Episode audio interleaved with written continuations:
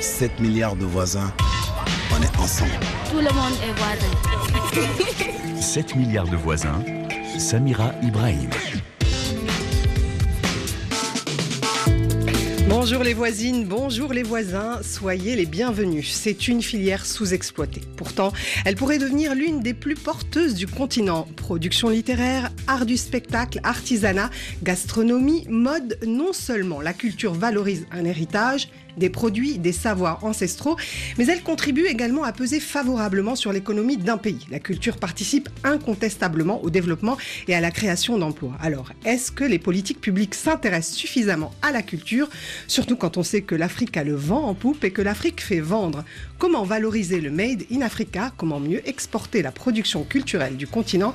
C'est à toutes ces questions que nous allons tenter de répondre aujourd'hui avec vous, les voisins, et avec nos invités. La culture en Afrique est-elle un marché d'avenir? Nous en parlons avec Martial Zebelinga, économiste euh, de la culture en Afrique. Bonjour, bienvenue. Bonjour, merci. Bonjour Martial. Toussaint Tiendre Beogo, euh, vous êtes chef de l'unité des programmes à la division de la diversité des expressions culturelles à l'UNESCO. Bonjour et bienvenue. Bonjour, merci.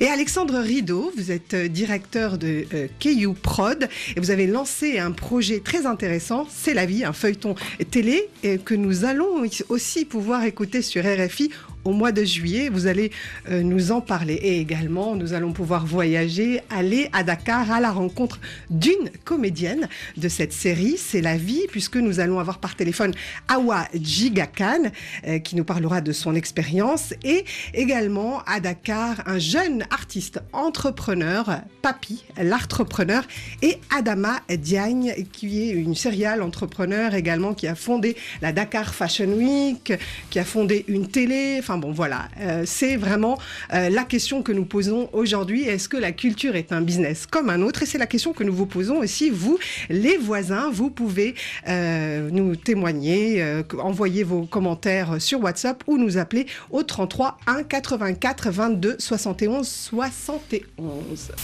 7 milliards de voisins. Qui refait le monde avec 7 milliards de voisins. Et pour commencer, comme je vous le disais, nous partons à Dakar pour retrouver un jeune artiste entrepreneur sénégalo-mauritanien qui a lancé son entreprise et sa marque de vêtements, Papi, l'entrepreneur. C'est sa signature. Bonjour Papi. Allô Bonjour Samira, comment vas-tu Bonjour, très bien, merci. Alors l'entrepreneur, c'est devenu votre un peu votre nom de famille finalement, votre signature, n'est-ce pas? Pourquoi euh, Papy l'entrepreneur L'art et, et, entrepreneur tout de suite, euh, donc qui nous fait penser à, un jeune entrepreneur que vous êtes? Écoutez, l'entrepreneur en fait est devenu le nom que que l'on auquel on m'associe le plus euh, sur les réseaux sociaux, parce que ma plateforme de, de diffusion la plus efficace aujourd'hui, c'est Instagram. Et c'est à travers ma page L'Entrepreneur que j'ai euh, partagé euh, tout ce qui est mon travail euh, en ce qui concerne la, mode, donc ma marque de vêtements Moami, ou la start-up que j'ai cofondée qui s'appelle Lives euh, ainsi que mes œuvres d'art. Alors vous êtes artiste, vous peignez, euh, vous l'avez toujours été. Hein. En, gros, euh, depuis votre plus jeune âge, vous avez étudié au Mali, au Kenya, aux États-Unis, à l'Académie militaire, et puis vous êtes rentré à Dakar. Votre père est haut fonctionnaire. Est-ce que c'était aisé finalement de convaincre votre famille, votre entourage, de faire carrière dans l'art et la culture? Alors, ça n'a pas été évident, comme vous pouvez l'imaginer euh, au début. Mais euh, il a juste fallu que je me rende compte que cette, euh, manière d'essayer de, me décourager de, de, me lancer uniquement dans l'art était en fait, elle venait d'une bonne intention de la part de mes parents parce que le, le, but ultime pour eux était de, s'assurer que, que tout irait bien pour moi et que je pourrais souvenir mes propres besoins. Donc il a simplement fallu que je change d'approche et que je, leur, que je les mette en confiance, que je, les, que, je leur montre que, quelle que soit la chose dans laquelle je me lançais, euh, il était possible pour moi d'exceller et que je serais quelqu'un d'indépendant et de et, d'utile dans, dans, la société. Vous êtes artiste et entrepreneur. Est-ce que euh, vous considérez euh, aujourd'hui que finalement la culture est un business et, c'est aussi un marché d'avenir? Est-ce que vous en vivez clairement? Oui, clairement. C'est vraiment de ça que je vis. C'est mon gagne-pain. D'ailleurs, c'est l'art en particulier qui a tout commencé pour moi. C'est ce qui m'a permis. C'est le fait de, faire des tableaux, de, monter des expositions et de le vendre en art qui m'a permis de- d'entreprendre dans d'autres secteurs, mais qui touchait toujours ou à la mode, ou à la culture, ou à l'art en général. Vous n'avez donc jamais douté de ce projet. euh, pour vous, il était viable et en Afrique? Je n'avais pas trop le choix de toute façon parce que c'est tout ce que j'ai envie de faire dans la vie en fait. Donc euh, pour moi, le, je, je, je pense le- dans, dans- dans les solutions en fait. Et comment est-ce qu'on peut faire ça et, et, et en vie? Donc aujourd'hui, vous, Je l'ai vu dès, le- dès le début. vous vendez vos tableaux En- et en- vous vendez vos, vos collections, c'est ça, Mhm. clairement? Oui, je vends mes tableaux, la, la marque de vêtements, nous vendons les collections. Est-ce que vous exportez à l'étranger? Est-ce que vous vendez sur le continent? Sénégal à travers. Mhm. Vous vendez sur le continent ou à, euh, à l'extérieur? Je vends et sur le continent et à l'extérieur. Et en même temps, vous donnez à voir aussi votre culture africaine, j'imagine, et sénégalaise. C'est cela, oui. C'est ce que, oui, voilà, c'est que nous vendons la destination Sénégal sur notre start-up euh, tourisme à travers la culture du Sénégal. Pareil pour le Mali, pareil pour le, le Togo et la Guinée-Conakry. Donc vous ne vendez pas que des tableaux et des vêtements. C'est ce que vous nous expliquez. Non. Voilà. C'est un vrai, un vrai business euh, autour de la culture africaine et, et autour euh, de l'art. Euh, Papy, merci infiniment de votre témoignage. Euh, nous vous souhaitons évidemment le meilleur pour votre galerie, votre atelier, votre business et à très bientôt sur les ondes de RFI. Merci. Merci beaucoup pour l'invitation. À très bientôt. Merci à vous. Martial euh, euh, et, Alexandre et, et tout ça, euh, ce que vous venez d'entendre, le témoignage de Papy, ça vous parle? Est-ce qu'il y a aujourd'hui beaucoup de jeunes qui se lancent comme ça? Est-ce qu'on peut considérer finalement que la culture est un business comme les autres? Ben, en fait, ce serait une catastrophe de considérer que la culture est un business comme les autres. La culture englobe l'ensemble des, voilà, des représentations du monde, des modes de pensée, des modes de vivre. Simplement, la culture a une dimension qui est économique, mais elle a aussi une dimension qui, justement, doit pouvoir contester, critiquer et produire d'autres formes d'économie. Je me suis peut-être mal exprimée, mais Oui. est-ce qu'on peut considérer que la culture peut être associée à euh, aussi un travail d'entrepreneur? Largement, c'est ce que je dis. Je dis qu'il y a une part de la culture qui relève de ce qu'on appelle les industries culturelles, les secteurs culturels qui peuvent être plus ou moins viables, mais il y a une autre partie de la culture qui n'est pas totalement un aspect, qui n'a pas totalement un aspect marchand. Dans ce qu'on vient d'entendre, euh, je note une chose. D'abord, euh, la culture, c'est les espaces de la culture ont une particularité, ils sont extrêmement intégrateurs. Je pense que au moins pour cette, euh, on sera peut-être tous d'accord là-dessus, on trouve beaucoup de jeunes, beaucoup de femmes, on trouve des personnes handicapées, on trouve des personnes qui parlent différentes langues. Euh, Quand vous voyez les, les réussites d'ailleurs euh, locales, les réussites africaines, elles partent euh, souvent des langues endogènes. Donc je pense que c'est aujourd'hui le principal secteur, si ce n'est le seul, qui offre cette, cap- cette capacité d'intégration la plus grande. Et, euh, et là, on a un, un cas qui est quand même atypique parce que son père est haut fonctionnaire, Mhm. etc. On a beaucoup de gens en fait qui viennent de, de classes sociales défavorisées qui arrivent à un niveau très élevé euh, dans le domaine de la culture. Et au moins pour cela, je pense que c'est le domaine, vraisemblablement, l'ensemble des domaines dans- vers lesquels les politiques publiques devraient porter de façon euh, extrêmement précise et ciblée. Oui, tout à fait. Je pense que la, la, la, la, la précaution est de rigueur, hein, de ne pas réduire la culture uniquement dans sa dimension économique. On est tout à fait d'accord. Et cette précaution méritait d'être euh, posée. Une fois qu'elle l'est, effectivement, il faut bien se rendre compte que euh, on a trop souvent vu la culture uniquement sous son aspect, euh, on va dire, euh, identitaire de ce qui fait que nous sommes et ce qui nous permet d'entrer en, en interaction avec les autres tout en minimisant euh, ou simplement parce qu'on n'a pas compris tout le potentiel économique qu'il y a derrière.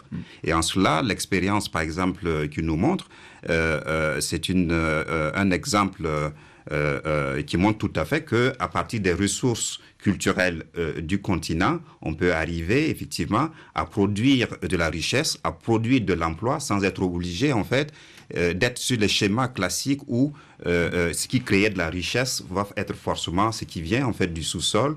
Euh, euh, et, là, on, se rend bien compte que on a une, plus-value euh, là en Afrique parce que nous sommes encore un continent euh, où les ressources culturelles restent à euh, euh, explorer, préservées. sont préservées et nous avons tellement de choses à nous dire à nous-mêmes, nous avons tellement de choses à dire au reste du monde que là, on est sur une ressource inépuisable en termes de, de Mais j'ai envie de vous dire, une fois qu'on a fait ce constat, pourquoi il ne se passe Ben, rien je Il pense se que passe juste- des choses, mais on va y revenir, Ah. j'espère. Je pense que justement ce, revenir, ce- j'espère. ce- ce témoignage est, est très intéressant parce qu'il démontre qu'il se passe quelque chose et qu'il y a une nouvelle génération euh, de jeunes euh, en Afrique qui prennent euh, leur destin en main et qui euh, font de la culture un métier. C'est un métier, c'est création, c'est- un tout, mais c'est aussi créer. Il faut pouvoir en vivre. Et le fait de mélanger culture et start-up, ça ne devrait pas être un gros mot. C'est quelque chose qui permet de créer des emplois et qui permet d'exporter justement la culture sénégalaise ou africaine à travers le monde. C'est de notre époque et c'est, je trouve que c'est quelque chose de, de bien, de louable et qui est en train de, de se reproduire. C'est important ce que vous Ouais, dites. Ça veut dire que c'est pas forcément négatif d'en faire un business. Exactement. Et euh, de- après, si ce n'est que business, évidemment, a- mais je pense pas du tout que le témoignage qu'on vient d'écouter, c'est ce qui était en train d'être véhiculé, justement, tout au contraire. Mais il faut pouvoir aussi en vivre, et de toutes les manières, il faut pas non plus euh, se voiler la face. C'est avant, on en vivait parce qu'il y avait des subventions exclusivement d'État, Mhm. et là, c'est l'idée de faire appeler, de faire appel à d'autres marchés, à d'autres sources de financement, d'être euh, innovant, créatif, pour pouvoir vivre de la culture différemment. Ça, c'est un dossier que vous maîtrisez puisque vous allez euh, nous- en parler euh, tout à l'heure. Euh, mais vous avez euh, tous un petit peu euh, évoqué la valorisation hein, de la culture africaine. Euh, nous avons un auditeur qui va nous en parler, Amadou, qui nous appelle de Conakry. Euh, Amadou, euh, allô, bonjour. Oui, oui. Oui. Bonjour, bonjour. à Bonjour, tous les Amadou, comment allez-vous. Oui, je vais très bien. Alors, vous, vous pensez qu'il faut absolument valoriser les produits locaux, le Made in Africa? Oui, euh, je pense qu'il faut valoriser évidemment les produits locaux euh, par rapport aux produits euh, étrangers. Et donc, euh, aujourd'hui, le constat est que les Africains sont beaucoup plus complexés par Mhm. rapport aux productions locales. Donc, il y, a une, il y a une infériorité par rapport euh, aux produits euh, étrangers, parce que là, nous préférons ce qui est produit euh, à l'extérieur par rapport à ce qui est produit chez nous. Vous, vous verrez qu'aujourd'hui, une chemise en Guinée, par exemple, une chemise qui est, qui est- qui est- qui est fabriquée en Guinée, est, moins considérée par rapport à un produit, à une chemise qui, qui vient de l'Europe, qui vient de, de, Mm. l'A- de l'Asie, de l'Amérique, et ainsi de suite. Et donc, moi, je pense qu'il faudrait que les Africains changent cette mentalité-là, ou bien que les, les productions locales aient plus de valeur que les productions étrangères. Oui, vous dites qu'il faut faire un travail de sensibilisation auprès des populations. Voilà. Évidemment, il faut sensibiliser la population tout en faisant quoi? Tout en mettant en valeur ce que nous produisons ici en Guinée, par exemple, ou bien en Afrique.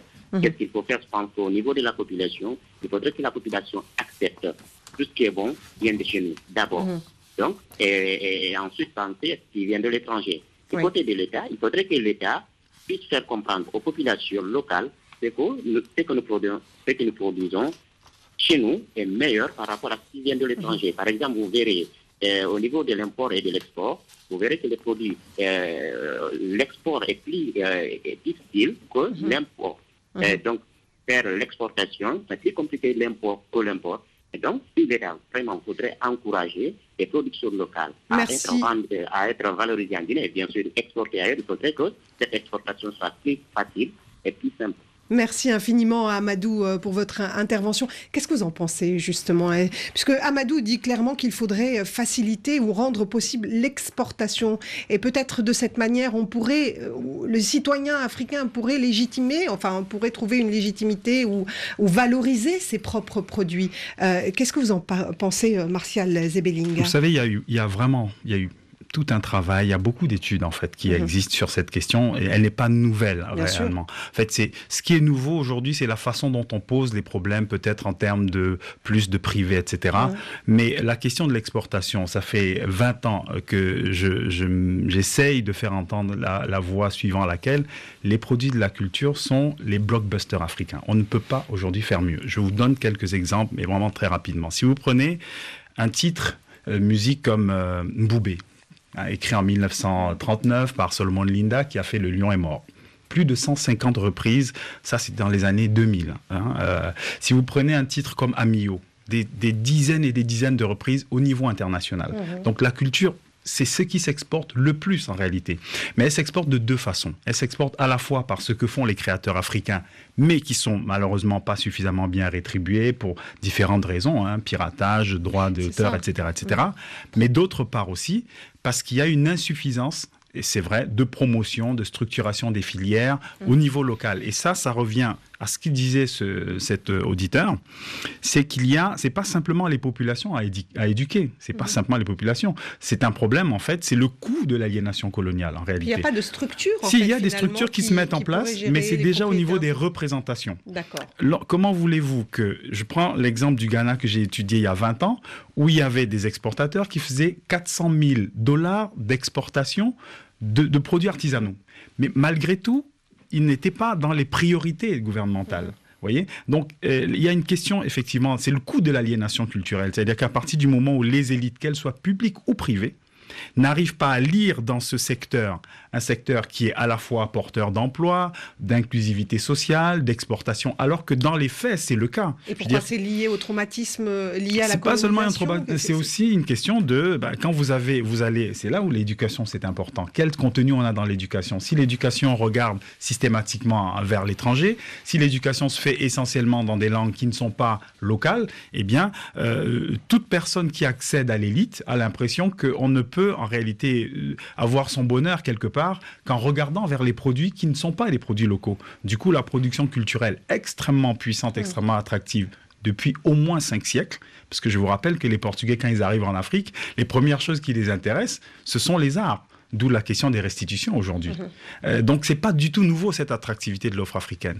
Par contre, ce qui est nouveau, c'est que maintenant on a quand même de plus en plus d'Africains qui se professionnalisent dans les structures, euh, dans les modes de, de- de soutien et d'appui. Et je sais que Toussaint, par exemple, est très sensible à ça.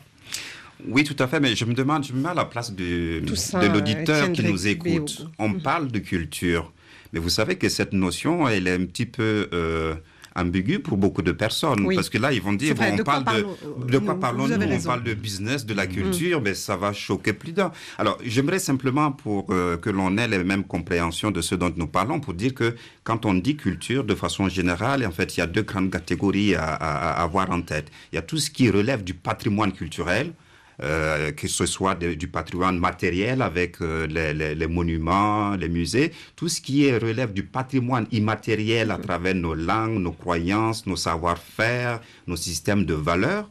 Et il y a une autre partie de la culture que l'on appelle en fait la créativité artistique et culturelle. Et si vous voulez, euh, plus généralement, on appelle en fait euh, euh, l'économie créative, l'économie, les industries culturelles et créatives. Et dans ça, nous allons retrouver ce qui nous préoccupe le plus aujourd'hui, c'est-à-dire la musique, le cinéma, les programmes de télévision, les programmes de radio, la mode, le design, euh, les arts visuels, donc euh, La la, photographie, gastronomie. la gastronomie. Donc c'est de tout cela que nous parlons en fait aujourd'hui pour que les auditeurs en fait Bien sûr. comprennent bien de Bien quoi il s'agit. Mais, Alors, mais, mais- le mais je cas de pense que je Amadou- l'avais annoncé dans le, oui, dans oui, le tout à fait. mais c'est bien important de, revenir. vous rappeler. avez tout à Parce fait que raison. quand Amadou dit effectivement, il y a un complexe chez les Africains de consommer les productions culturelles euh, euh, importées, Mm. il a tout à fait, il n'a pas tout à fait tort. Pourquoi il n'a pas fait tout à fait tort? Parce que, vous savez, euh, les produits culturels euh, sont les seuls produits, euh, on va dire, dans la gamme des, des- des- productions que l'on peut consommer, qui permettent de, plus on en consomme, plus en fait on, on devient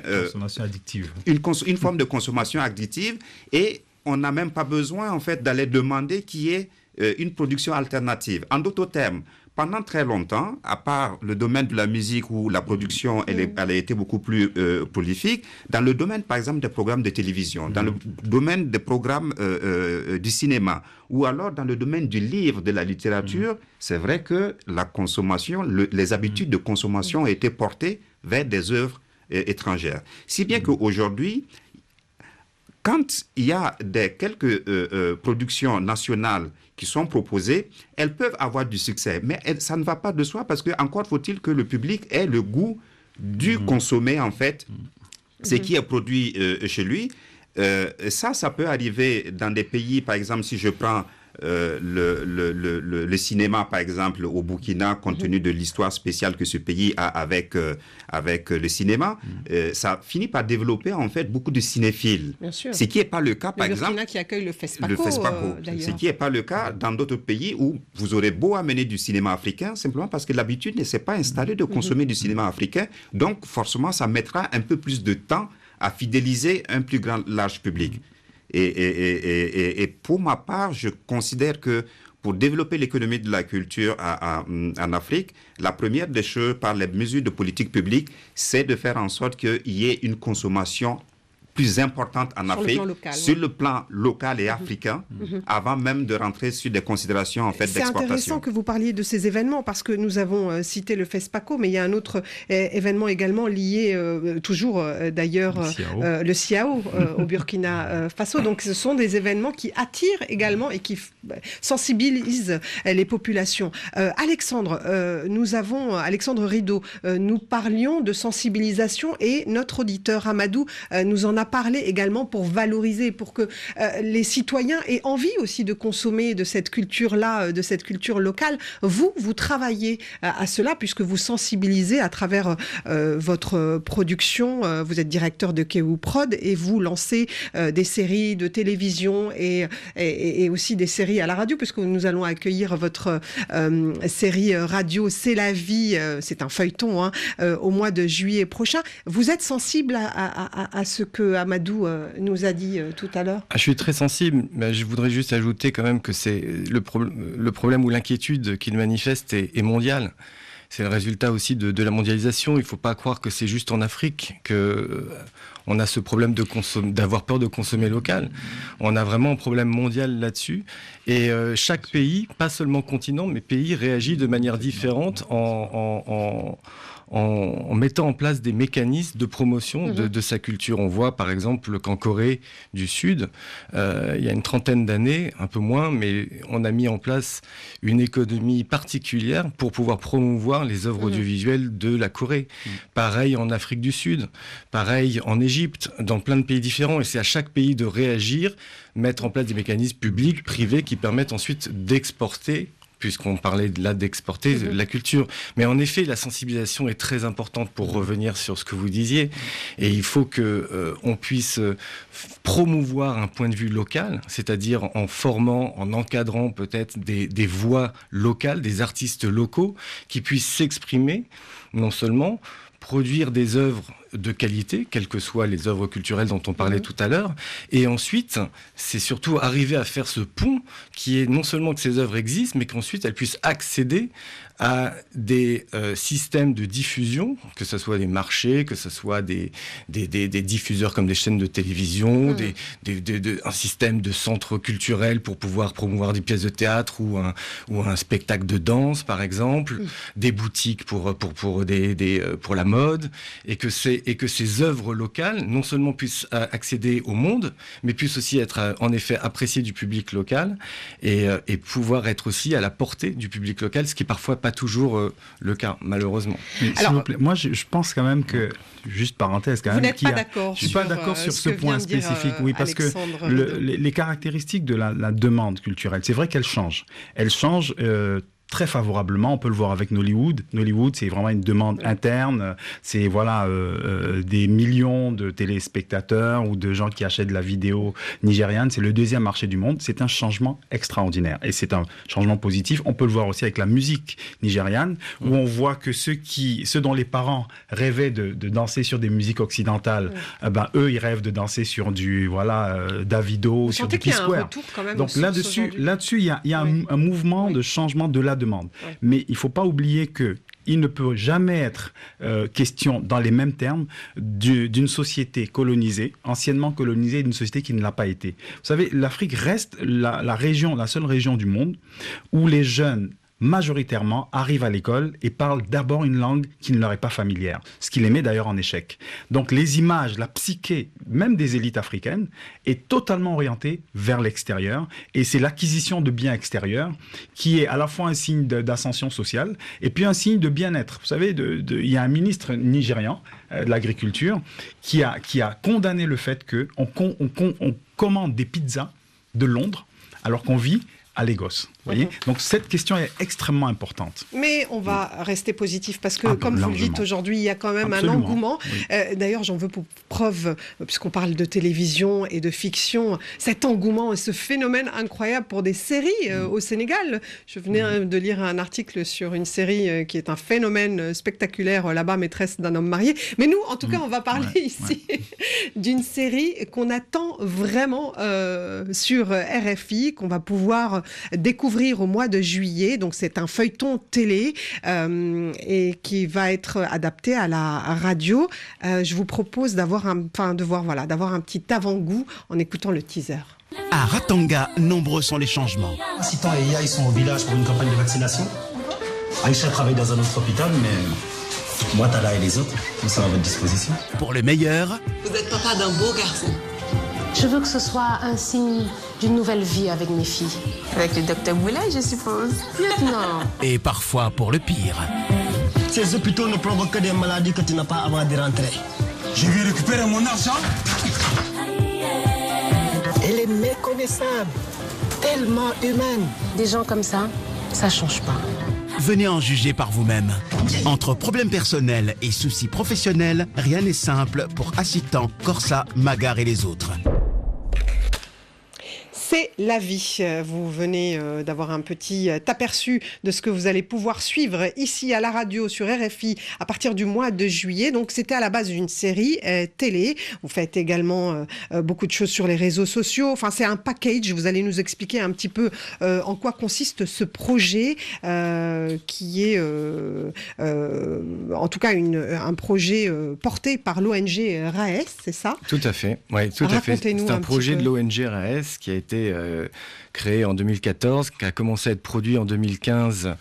Euh, il y a 62 épisodes de télé- euh, télévisés qui ont été produits depuis. L'objectif, c'était de se dire, justement, pour faire un peu le lien avec la discussion de tout à l'heure, c'est comment peut-on utiliser la culture pour en fait résoudre des problèmes sociaux. Mhm. Et le problème social qu'essaye de résoudre, euh, c'est À la travers vie. les médias. À travers les médias, Oui. culture. ouais, là, on est Et vraiment sur des contenus télé. parce et- que c'est- un peu votre exactement. sacerdoce, hein? Entertainment, Ouais. éducation à travers l'entertainment. Et le problème est- que, que, que C'est la vie souhaite aider, contribuer à résoudre, c'est un problème d'accès à l'information. Accès à l'information, à la santé en règle générale. Quand on regarde les indicateurs sur la région d'Afrique de l'Ouest et du Centre, mais en général du continent, il y a encore un très gros, de grandes difficultés de pouvoir avoir accès à une information qui soit juste scientifiquement, Mhm. complète également.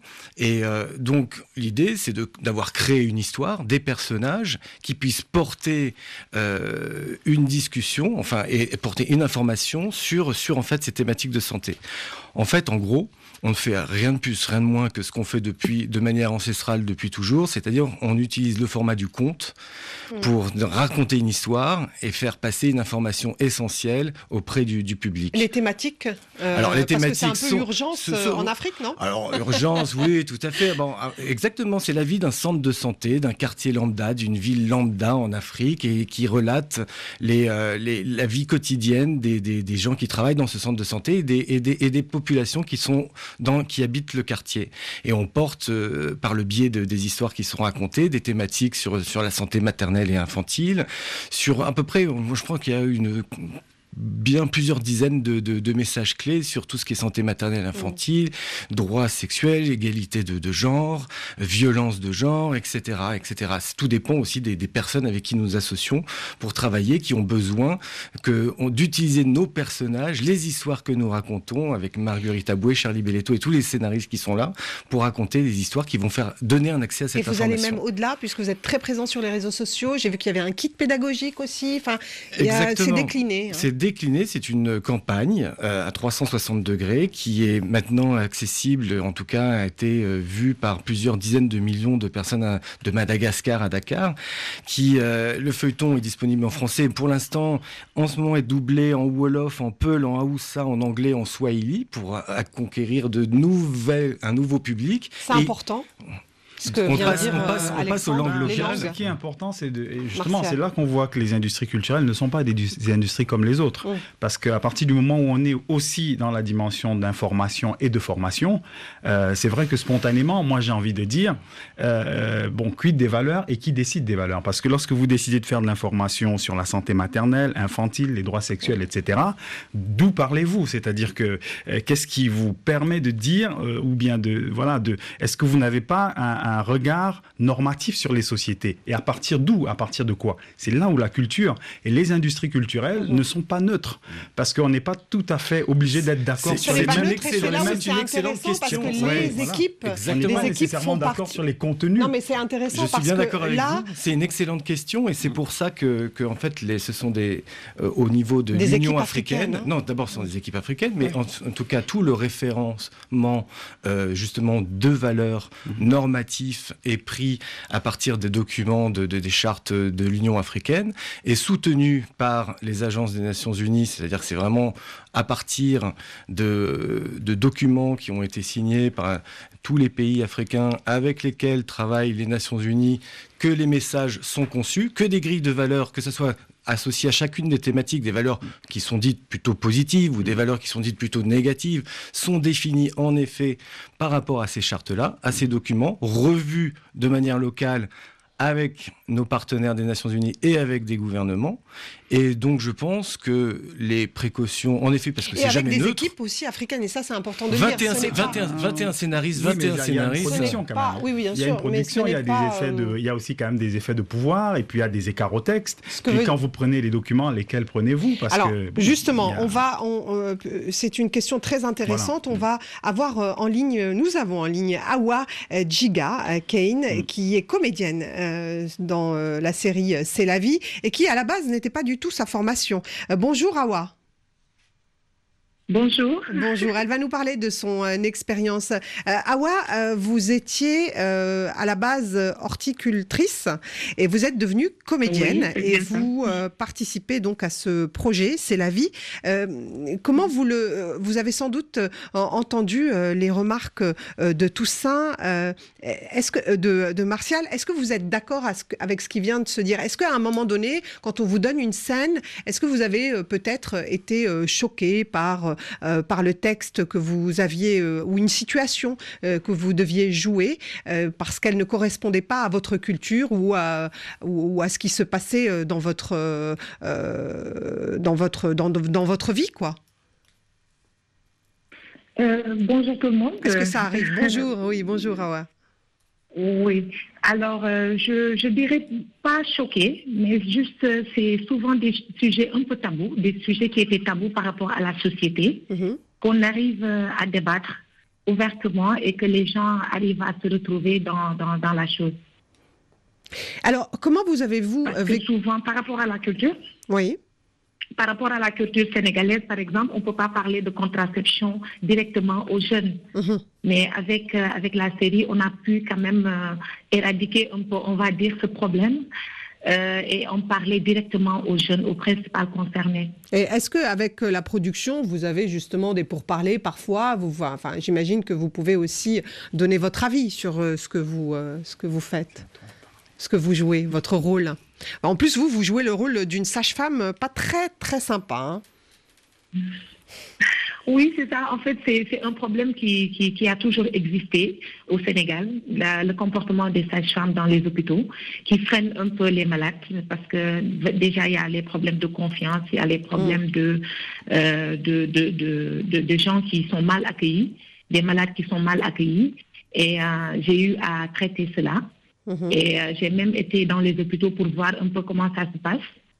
Et euh, j'ai été victime de ces comportements.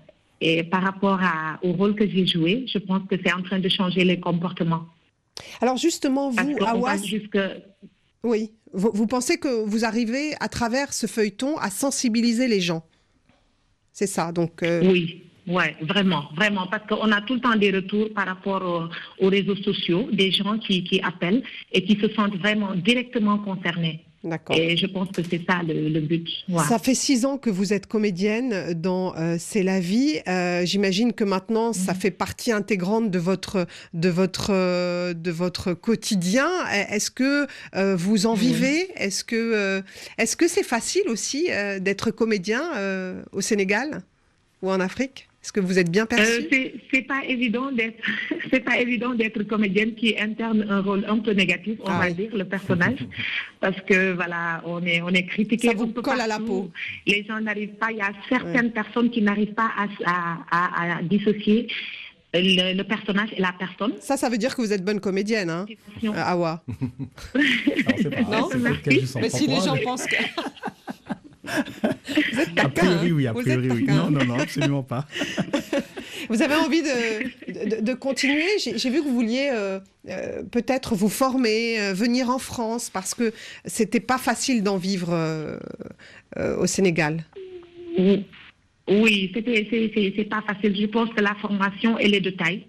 Bien qu'on a eu quelques euh, ateliers que le, le producteur a pu mettre en, en place pour nous au début du tournage. Parce que quand même, il se disait que voilà, j'ai pris des gens qui ne s'y connaissent pas, mais il faut avoir la formation. Et il a fait venir des formateurs de, de la France pour nous former. Et ça a beaucoup apporté. Mais euh, je pense qu'il faut continuer pour vraiment s'implanter carrément. Merci beaucoup, euh, Awa, de votre témoignage. Nous, nous continuons ici. On vous souhaite évidemment euh, de continuer cette carrière et puis alors euh, aussi de faire d'autres rôles, hein, euh, pas seulement le rôle de la sage-femme méchante. Le producteur est À là, on, va, Awa.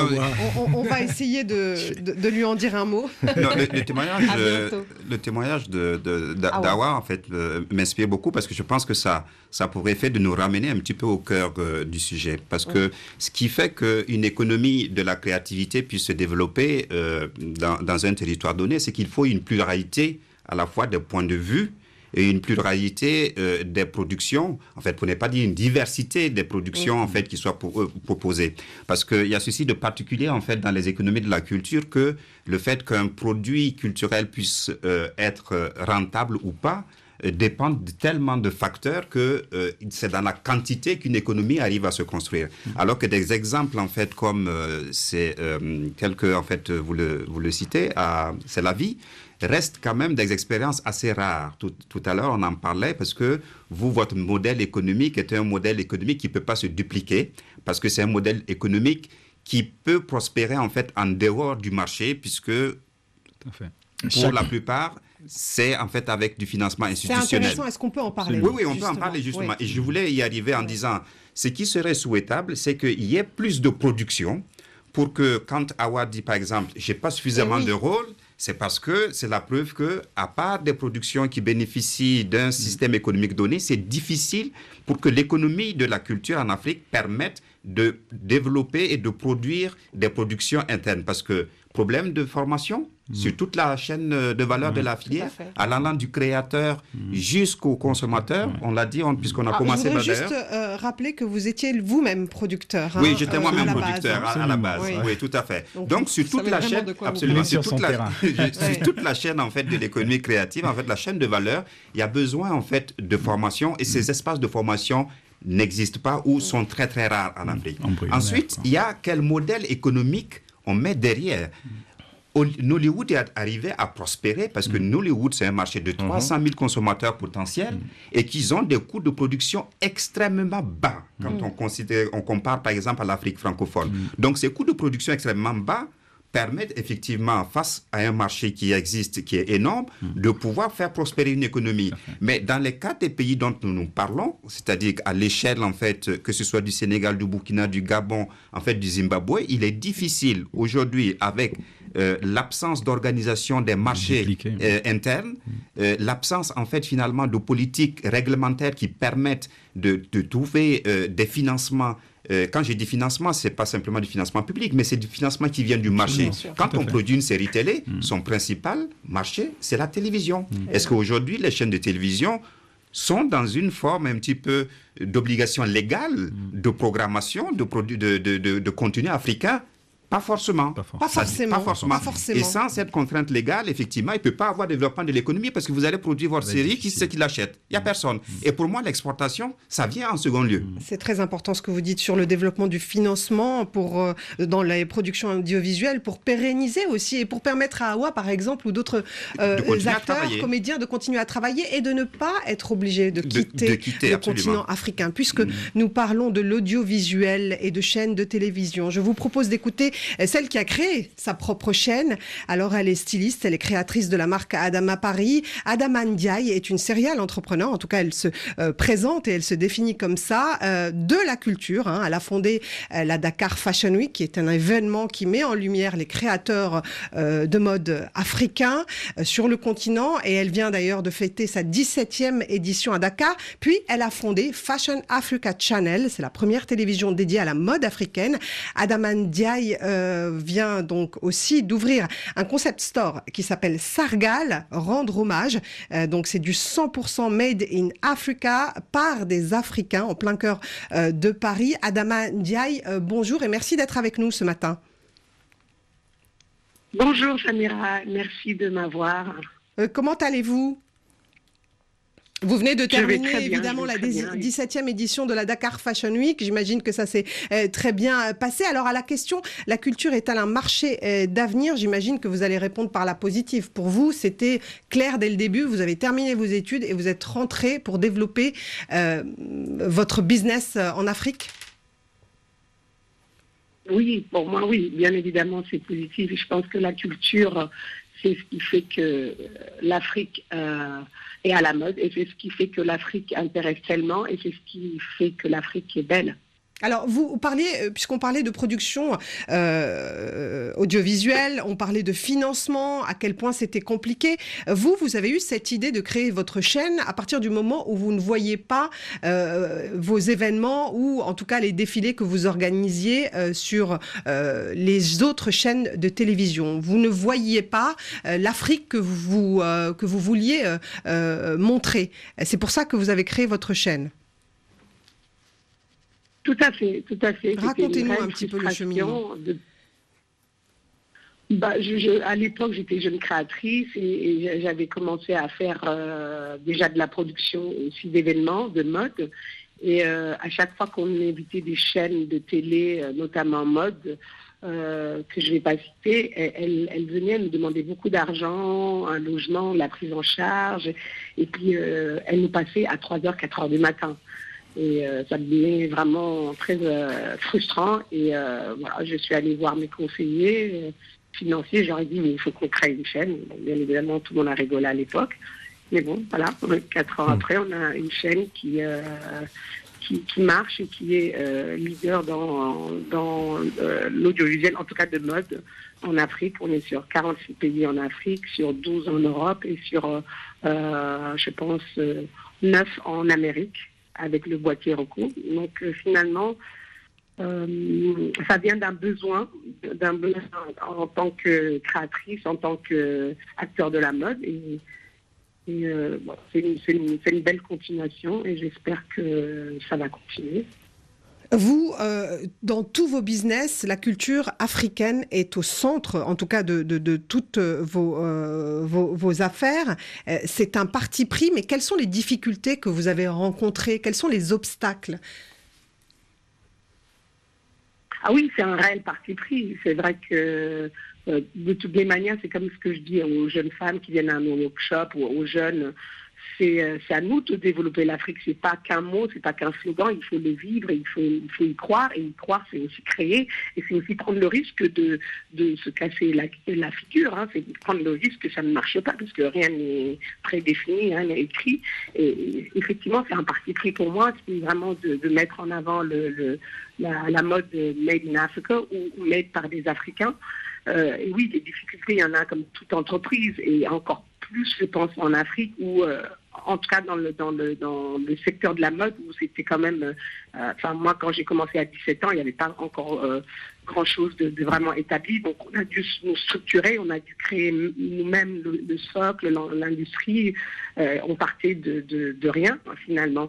Et ben, les difficultés, c'est le financement. Je pense que dans ce que j'ai entendu, on a plus ou moins tous les mêmes difficultés. Mais c'est le financement, c'est la formation et c'est aussi l'accès à l'information aux jeunes à l'époque. Maintenant, ça change un peu plus vraiment avec les euh, Internet, les réseaux sociaux, mais les, trois, euh, les trois grandes choses réellement, c'est le financement, c'est le fait que nos gouvernements n'investissent absolument pas dans la culture, dans leur culture. Et comme je dis, dire, euh, la France ou d'autres pays peuvent venir investir dans l'agriculture, la, mécanique ou, je sais pas, le génie civil, mais la culture, c'est à nous d'investir dessus.